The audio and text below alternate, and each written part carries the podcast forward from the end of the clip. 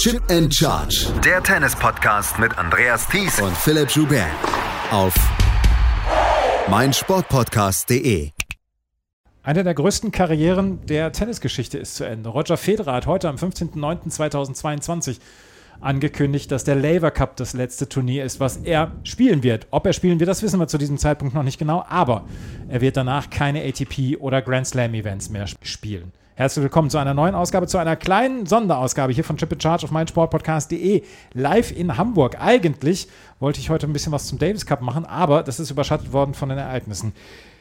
An meiner Seite nicht Philipp Schubert heute, heute mal wieder die liebe Kollegin und liebe Gast dieses Podcasts, Ina Kast. Hallo Ina. Sali und grüezi wohl. Da hast du sehr, sehr schön eingeleitet. Ina, ähm, wir haben heute diese Nachricht bekommen, dass Roger Federer zurückgetreten ist. Ich meine, es war ja nicht in irgendeiner Weise die absolute große Bombe, die da geplatzt ist, oder? Nee, äh, keine große Bombe, aber ähm, ich habe irgendwie vor wenigen Wochen erst gelesen, hat er, glaube ich, nur Schweizer Medium ein Interview gegeben und hat da signalisiert, er will kommendes Jahr auf der Tour spielen und nicht nur ein Turnier, sondern mehrere. Und da dachte ich eigentlich, ja, das wäre dann der Plan. Deswegen hat es mich jetzt heute schon ein bisschen überrascht und vor allem überrascht es mich, dass eben jetzt der Laver Cup das letzte Turnier von ihm sein soll, was ja für mich eigentlich nur ein Show-Event auch ist und gar mhm. kein offizielles Turnier in dem Sinne. Also da geht es ja dann nicht um groß Weltranglistenpunkte oder sowas. Und dass er sein Heimturnier in Basel anscheinend auslassen wird. Mhm. Das hat mich überrascht. Das hat mich auch überrascht. Ich habe eigentlich gedacht, äh, beziehungsweise wir haben auch bei, bei Chip and Charge mit Philipp haben wir darüber gesprochen, ja, wahrscheinlich ist das schon das letzte Jahr, was er jetzt hier spielt. Und ich habe dann auch gesagt, eigentlich vermute ich, dass Basel sein letztes Turnier sein wird, zu Hause vor den Zuschauern verabschieden. Aber er hat das ja auch selber geschrieben in seiner, in seinem Abschieds, in seiner Abschiedsankündigung, dass er ähm, gerne noch Basel gespielt hätte, aber dass er einfach kein Turnier mehr spielen kann und dass er in den letzten drei Jahren einfach Challenges, wie er es genannt hat, äh, annehmen musste oder hinnehmen musste, die ihn davon abgehalten haben, wirklich richtig groß Tennis zu spielen. Und er hat seit anderthalb Jahren kein wettbewerbsfähiges Match mehr gespielt, seit der Niederlage gegen Hubert Hurkacz in Wimbledon. Und ähm, es scheint dann wirklich so zu sein, als ob seine Knie bzw. sein Körper einfach nicht mehr mitmacht, dass er überhaupt nochmal ernsthaft und ernstzunehmend auf der Tour spielen kann. Ja, genau das ist das. Und er wird ja schon auch gegen Hubert Hurkacz 2021 in Wimbledon dann Knieschmerzen gehabt haben. Danach ist er dann nochmal eine Operation gekommen, musste er sich nochmal im Knie operieren lassen. Und äh, ja, ich meine, er ist jetzt 41 Jahre alt. Und wenn du dann über so eine lange Zeit jetzt mehr als ein Jahr gar kein Match bestritten hast, da fehlt ja komplett die Match-Fitness, äh, ja, wie man immer so schön sagt. Und äh, generell auch bei einem Grand Slam-Turnier oder so, dann, wenn jetzt zum Beispiel die Australian Open im Januar, wenn er die wirklich noch gespielt hätte, ich meine, drei Gewinnsätze, äh, da hätte er vielleicht vielleicht mit Ach und Krach irgendwie die erste Runde geschafft, ja. aber danach wäre dann, glaube ich, auch Feierabend gewesen. Das ist ja das, was ihn auch so ein kleines bisschen dann auch von Serena Williams unterscheidet. Wir haben Serena Williams in Wimbledon gesehen und da haben wir schon gedacht, na, wie lange die Karriere wohl noch dauern wird. Dann hat sie dann irgendwann angekündigt, ja, sie wird ihre Karriere jetzt beenden, hat anscheinend nochmal so richtig geackert, um dann halbwegs anständiges Comeback dann auf die, auf die Beine zu bringen. Und das hat sie ja auch gemacht. Sie hat drei Runden wirklich tolles Tennis dann gespielt. Und das scheint für Roger Federer dann wirklich nicht mehr äh, möglich gewesen zu sein, weil er hat ja noch vor ein paar Monaten oder Wochen noch angekündigt, nee, ich will doch spielen. Ja, und offenbar scheint aber der große Unterschied bei Serena Williams und Roger Federer nicht nur das Geschlecht zu sein, sondern wirklich auch das äh, Federer wirklich große Schmerzen hat, mhm. immer noch in diesem Knie. Serena Williams ist ja, soweit ich das jetzt mitbekommen habe, hat jetzt nicht unter großen Schmerzen mhm. gespielt, auch wenn das natürlich körperlich eine extreme Anstrengung auch für sie war, sich nochmal zu diesem Level hochzuarbeiten. Aber ja, sie hat sich mehr oder weniger gut und ordentlich von den US Open, dann von der Tennisbühne verabschiedet. Schade, dass das jetzt bei Roger nicht so der Fall ist. Ich meine, dieses 0 zu 6 gegen Hubert Hurkacz im vergangenen Jahr in ja. Wimbledon wird jetzt der letzte offizielle Satz sein, den er gespielt hat im Profitennis es ist äh, insgesamt, es sollte allerdings seine Karriere nicht überschatten und es wird seine Karriere auch nicht überschatten, weil die ist einfach groß genug. Wann hast du, kannst du dich erinnern, wann du das erste Mal so richtig Notiz von ihm genommen hast? Ja, schon dann 2003 äh, mit dem, mit dem Wimbledon-Sieg sowieso, aber ähm, ich habe so ein bisschen eine Connection zu, zu Roger Federer, weil ähm, seine Frau, Mirka Wawrinetz früher hieß sie ja, die hat äh, einen Trainer auf der Tennistour, Alexander Hitzli, und der war auch mal eine Zeit lang zumindest so ein bisschen mein Tennistrainer. Mhm. Deswegen habe ich diese Karriere von Mirka sowieso immer verfolgt und die hat dann ja aber 2000 eben Roger kennengelernt bei den Olympischen Spielen in Sydney und äh, da habe ich dann schon zum ersten Mal recherchiert, wer ist eigentlich Roger Federer, weil die dann ja auch zusammengekommen sind. Also ich habe ihn schon in den Jahren vor dem Wimbledon-Sieg dann auch äh, noch beobachtet, auch wo er noch ein ziemlicher Hitzkopf war, ne? wo er auch mal Schläger zertrümmert ja. hat und ziemlich ausflippen konnte. Ja, 2000 in, in Wimbledon habe ich noch so gar nicht auf dem, äh, in, in, Wimbledon, sondern in, in Sydney habe ich noch gar nicht so richtig auf dem Zettel gehabt. 2001 ist es tatsächlich bei mir so gewesen. Ich habe zu dem Zeitpunkt habe ich die Tennis-Tour nicht ganz so beobachtet, weil damals auch Premiere, äh, die deutschen Sender waren auch so ein bisschen raus aus dem, aus dem Tennis etc. Und da habe ich in Wimbledon 2001, als er dieses Achtelfinale gegen Pete Sampras hatte, wo ich, wo er einfach quasi naja, angekommen ist. Er so ein bisschen wie ein Komet eingeschlagen da. Er, er, hatte schon vorher Turniere gewonnen und er hatte vorher auch schon gezeigt, dass er ein Riesentalent ist, aber da ist er so richtig eingeschlagen. Hat dann das Viertelfinale gegen Tim Henman verloren, aber das war so für mich die erste Begegnung mit Roger Federer und wo ich gedacht habe, ja, ähm, da ist ein sehr, sehr guter Tennisspieler, der da auf uns wartet und damals noch mit diesem, mit dem, mit diesem Zopf, den er genau, noch hatte ja. und so und ähm, er, er, war damals ja schon, er versuchte damals noch sehr, sehr cool zu wirken, glaube ich und es war ja vielleicht auch so ein bisschen das, das Junge aber 2003 ging dann seine Karriere so richtig los mit diesem Wimbledon-Sieg damals ähm, gegen Mark Philippussis im Finale.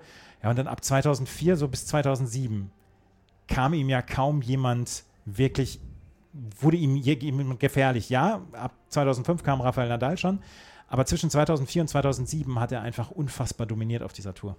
Ja, da hat er unfassbar dominiert und das werden, glaube ich, auch die Jahre bleiben, die halt diesen ganzen Weg zu dieser unfassbaren Karriere dann geebnet haben. Ich habe mir trotzdem zu dem Zeitpunkt damals nicht denken können, dass er mal diesen Stellenwert mhm. im Tennissport haben wird und vor allem konnte ich mir auch nicht vorstellen, dass das mal so ein Gentleman, ne, diese ganze Ausstrahlung, dass er diesen Ruf des Gentlemans haben wird, der so für Eleganz steht, auch mit hier seinen Rolex-Verträgen und weiß der mhm. Geier was alles, äh, weil du gerade gesagt hattest, am Anfang noch mit dem Zopf hinten und äh, Mr. Cool und so weiter. Ähm, das ist schon interessant, wie dann ein Mensch so im Lauf seines Lebens reifer wird und dann auch dieses ganze Marketing angenommen hat und ähm, ja, mit wie viel Ästhetik er halt von Anfang an gespielt hat. Also das war schon sehr früh sehr klar, finde mhm. ich, wie er Tennis gespielt hat. Das war einfach anders als Eine alles. Rückhand, ne? Ja, und äh, ja, und aber die ganze Ästhetik und Eleganz, die damit verbunden war, das war wirklich anders als alles, was ich zumindest bis dahin gesehen hatte im Tennissport.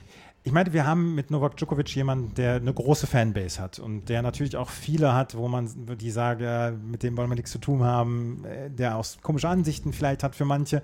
Wir haben Rafael Nadal, der eine riesige Fanbase hat.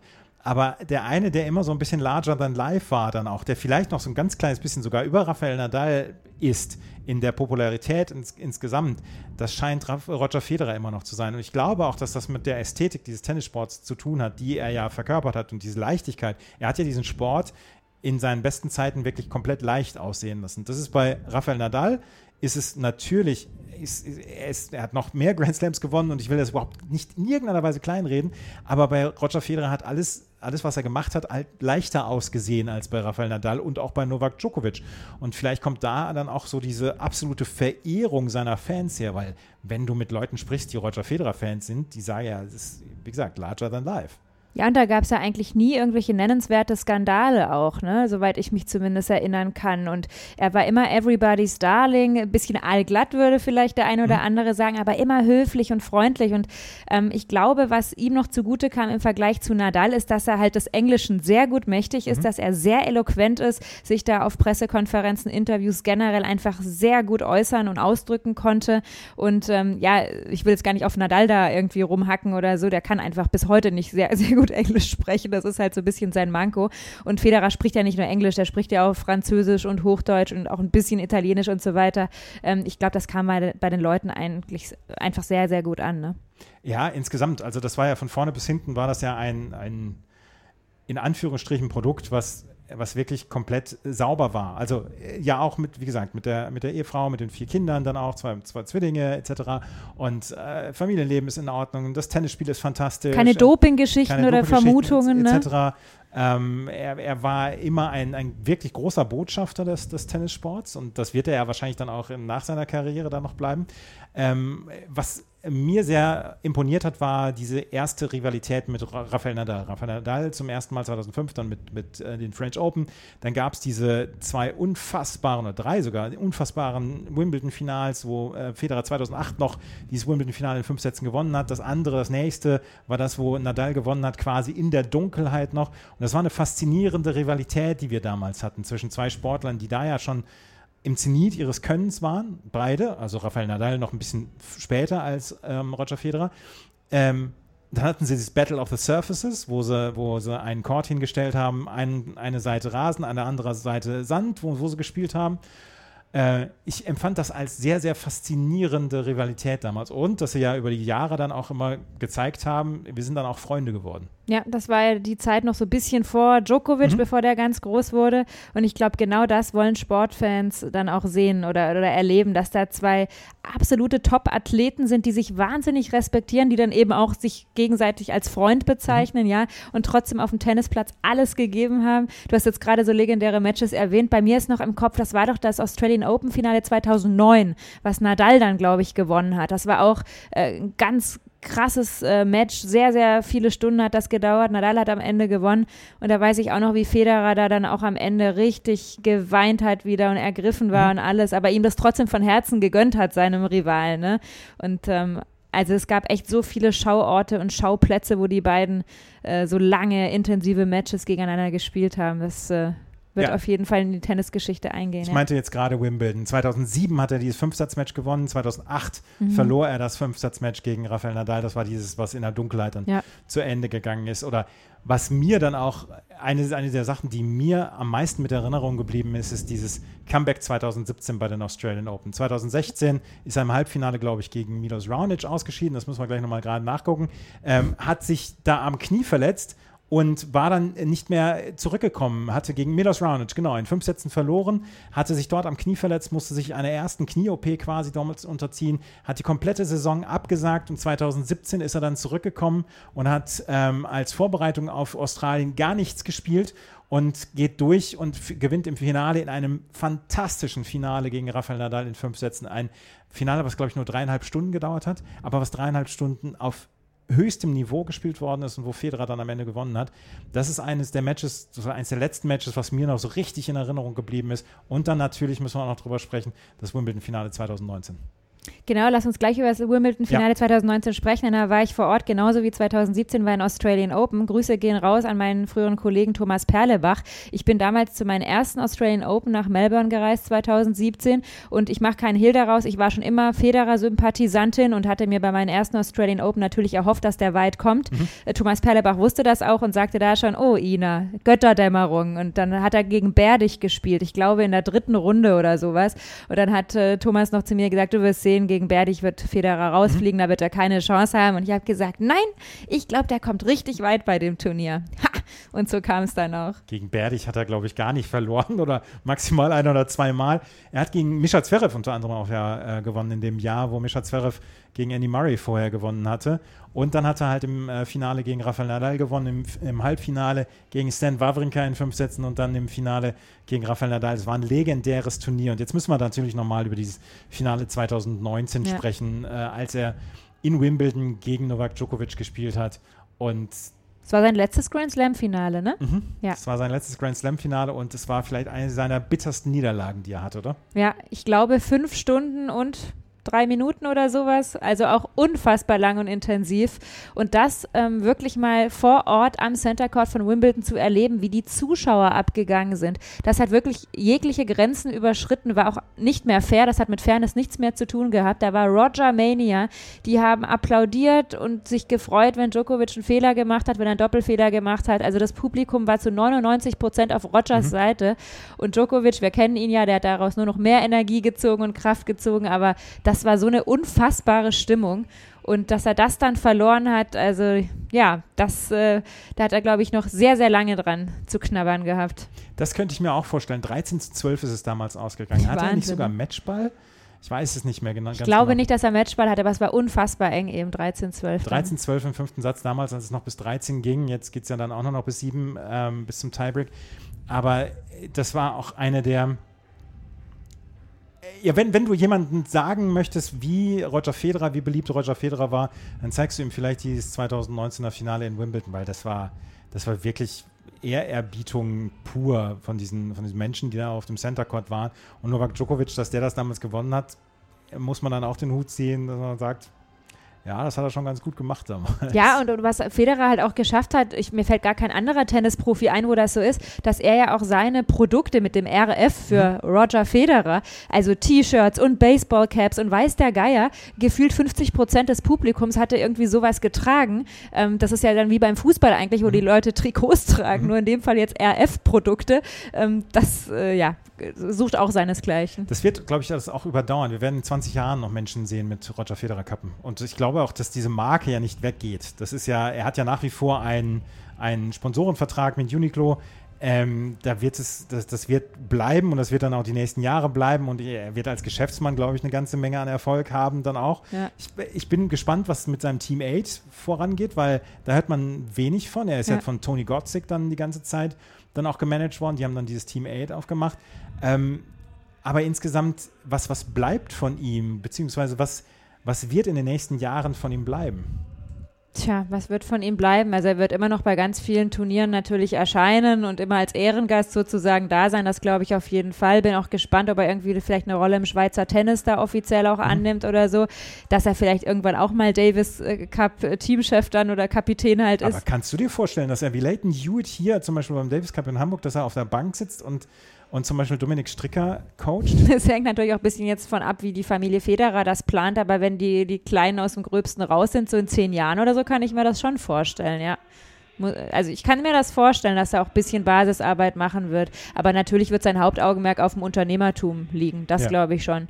Auch Produktentwicklungen, die mit Tennis zu tun haben, dann natürlich, ob das jetzt Kleidung ist oder auch Schläger, Rackets mhm. ähm, und mit seiner Agentur. Also da wird er schon den Großteil seiner Zeit dann beruflich äh, verbringen ich bin sehr gespannt, wie es jetzt in den nächsten Jahren weitergeht. Er wird jetzt beim Labour Cup ähm, sein, sein Karriereende haben. Glaubst du, dass er spielen wird? Wir wissen zu diesem Zeitpunkt noch nicht. Wir nehmen zehn Tage vor dem Labour Cup auf. Also im Einzel sehe ich ihn da noch nicht. Also ob er sich da, ich weiß gar nicht, ähm, Team World, da spielen ja so Leute wie Felix Auger aliasim mhm. und so. Und wenn ich mir jetzt vorstelle, FAA spielt da äh, gegen Roger Federer im Einzel. Oh Gott, der arme Roger. Ich glaube, das wird sehr anstrengend. Also vielleicht ein Doppel, aber ein Einzel kann ich mir aktuell nicht vorstellen. Ich kann mir im Moment nicht vorstellen, dass er überhaupt antreten wird. Ich glaube, die, der, er möchte, dass die Leute ihn noch zu seiner besten Zeit in Erinnerung haben, rein sportlich gesehen, weil es bleibt dann wie gesagt, es macht seine Karriere niemals klein. Niemals. 20 Grand Slam-Titel. 20 Grand Slam-Titel. 103 Titel auf der ATP-Tour. Es macht nichts klein oder so, aber ich könnte mir vorstellen, dass er sagt, nee, also wenn ich da nur äh, ein paar Bälle rumschubsen kann, dann gehe ich nicht auf den Platz, nicht als, als Member of, of Team Europe oder so. Aber eins prophezei ich dir so oder so, egal ob er spielt oder nicht, er wird Rotz und Wasser heulen, weil sich natürlich seine Kollegen da auch ein bisschen was überlegen Klar. werden. Ich glaube, selbst ein Novak Djokovic, der sich ja auch angekündigt hat, wird da voll dabei sein, dass man ihm da einen schönen Abschied beschert. Und wir wissen ja, dass Roger sehr nah am Wasser gebaut ist. Die Big Four sind nochmal alle zusammen. Ich weiß nicht, ob Rafael Nadal spielen wird. Das könnte ich mir auch vorstellen, dass er vielleicht nicht dabei sein wird, aber sie werden alle da sein. Und in London wird nächste Woche die Hölle los sein. Und das ist ja auch so ein bisschen die Zentrale der, der Roger Mania außerhalb der Schweiz, möchte man sagen. In Großbritannien war er immer mit am beliebtesten dann auch. Und ähm, ich bin sehr gespannt auf den Labour Cup und wie es dann vonstatten gehen wird. Das wird vielleicht nochmal so eine, sowas wie eine Prozession dann werden, oder? Ja, King Roger, ey, wirklich. Ja. Roger Federer und Serena Williams haben jetzt innerhalb von vier Wochen ihren Rücktritt bekannt gegeben es ist schon bemerkenswert. Ich meine, beide haben jetzt in den letzten Jahren nicht mehr so wirklich aktiv mitgespielt. Aber die haben ja, die haben ja den Sport auf eine neue Stufe gehoben. Bei Serena Williams ja noch ein bisschen mehr eine schwarze Frau dann auch, mhm. ähm, eine Frau etc., die, die so einen, einen unfassbaren Erfolg hat. Die ein Kind bekommen hat und zurückgekommen hat, ist. Genau. Und äh, bei Roger Federer halt über 20 Jahre diese, diese Dominanz beziehungsweise dieses, ähm, diese, diese Beliebtheit etc da geht dem Tennis schon eine ganze Menge verloren, auch wenn sie die letzten zwei Jahre oder auch wenn wir die letzten zwei Jahre so ein bisschen die Möglichkeit hatten, uns daran zu gewöhnen. Ja, und das sind halt auch für mich die beiden Tennisprofis, wo die anderen Konkurrentinnen und Konkurrenten den allergrößten Respekt vorhaben. Mhm. So, ich glaube, wenn du eine Umfrage machen würdest bei den Tennisspielerinnen, äh, wäre da Serena ganz vorne und eben bei den Männern, bei den Tennisspielern wäre das dann Roger Federer. So einfach als Idol, glaube ich, würden ihn auch die meisten dann benennen. Und aber irgendwie passt auch, dass die beiden jetzt ja fast zeitgleich ihre Karriere beenden. Ich erinnere mich an so viele Konferenzen, Pressekonferenzen in den vergangenen Jahren, wo immer wieder dieses Thema kam, vor allem an Serena Williams gerichtet, ja, wann ist denn jetzt das mhm. Karriereende und so. Und sie hat dann ja auch immer scherzhaft gesagt, ja, solange Roger noch spielt, spiele ich auch. Und ähm, jetzt ist genau um, umgekehrt, Serena hat ihre Karriere beendet. Vielleicht hat Roger dann gedacht, ja, dann höre ich jetzt auch auf. Rafael Nadal wird auch nicht mehr lange spielen. Ähm, Glaube ich, da können wir uns auch sicher sein. Novak Djokovic wird noch ein paar Jahre weiter spielen, aber Tennis, jetzt haben wir Carlos Alcaraz gesehen. Carlos Alcaraz wird nicht mehr gegen äh, Roger Federer spielen. Er hat immer gesagt, er wollte gerne gegen ihn spielen. Vielleicht hat Roger Federer auch gesagt, naja, gegen so einen Jungen werde ich nicht mal ankommen können. Da trete ich lieber ab. Roger hätte es richtig Haue gegeben. Aber Tennis scheint in guten Händen zu sein insgesamt, oder? Ja, das glaube ich schon. Ich glaube, wir können uns da auf weiterhin tolle Matches freuen und ähm, ich glaube auch, dass es spannend wird bei den Grand Slam Turnieren. Ich glaube nicht, dass Alcaraz jetzt so ganz alleine die ganzen nächsten Grand Slam Turniere gewinnen wird. Das wird schon auch tolle Duelle geben mit anderen Spielern aus dieser Generation. Bin auch gespannt, was ein Yannick Sinner zum Beispiel perspektivisch mhm. dann macht, wie ob der dann auch mal wirklich ein Finale vorrücken kann bei einem Grand Slam Turnier. Ähm, aber trotzdem, das, was Roger Federer erreicht hat, das wird es die nächsten 20, 30 Jahre nicht geben, nicht geben können, weil er zu einer Zeit aktiv war, glaube ich, wo auch ganz, ganz viel im Wandel war, wenn du mal daran denkst, äh, Social Media, mhm, ne? Ja. Das hat ja in, während seiner Karriere alles erst Fahrt aufgenommen, mit Instagram, mit YouTube, sonst was. Und er hat das so perfekt einfach alles äh, vermarktet mhm. und inszeniert. Also die Messlatte hängt da so hoch, ich kann mir da nicht vorstellen, dass da jemand äh, so schnell drankommt. Und das Besondere ist ja, wir sind es totale Tennis-Nerds und mega interessiert an diesem Sport. Aber wenn du mal auf der Straße eine Umfrage machst, mhm. äh, Leute, wenn du den Namen Roger Federer sagst oder Serena Williams, das wissen auch Leute, die gar nichts mit Sport mhm. am Hut haben, zu welcher Sportart die gehören. Mhm. Wie gesagt, larger than life. Ina, ich danke dir sehr für deine kurzfristige Reaktion bzw. für deine Bereitschaft, das zu machen. Eigentlich wollten wir uns heute über den Davis Cup äh, unterhalten. Es gibt wichtigere Dinge. Es gibt ein bisschen wichtigere Dinge und das äh, hat jetzt dann äh, die Tagesaktualität ist dann jetzt ähm, bei Roger Federer. Vielen Dank für deine Zeit. Sehr gerne. Vielen Dank fürs Zuhören. Nächste Woche, das war jetzt unsere erste schnelle Reaktion. Nächste Woche werde ich mit äh, Philipp dann natürlich den Davis Cup besprechen und dann gibt es auch nochmal eine Reaktion auf den Rücktritt von Roger Federer. Dann haben wir bis dahin auch alle Pressestimmen etc. zusammengesucht und können dann noch ein bisschen was da mehr dazu bringen. Vielen Dank fürs Zuhören. Bis zum nächsten Mal. Auf Wiederhören. Chip and Charge. Der Tennis-Podcast mit Andreas Thies und Philipp Joubert. Auf meinsportpodcast.de. Schatz, ich bin neu verliebt. Was? Da drüben. Das ist er. Aber das ist ein Auto. Ja, eben. Mit ihm habe ich alles richtig gemacht. Wunschauto einfach kaufen, verkaufen oder leasen. Bei Autoscout24. Alles richtig gemacht.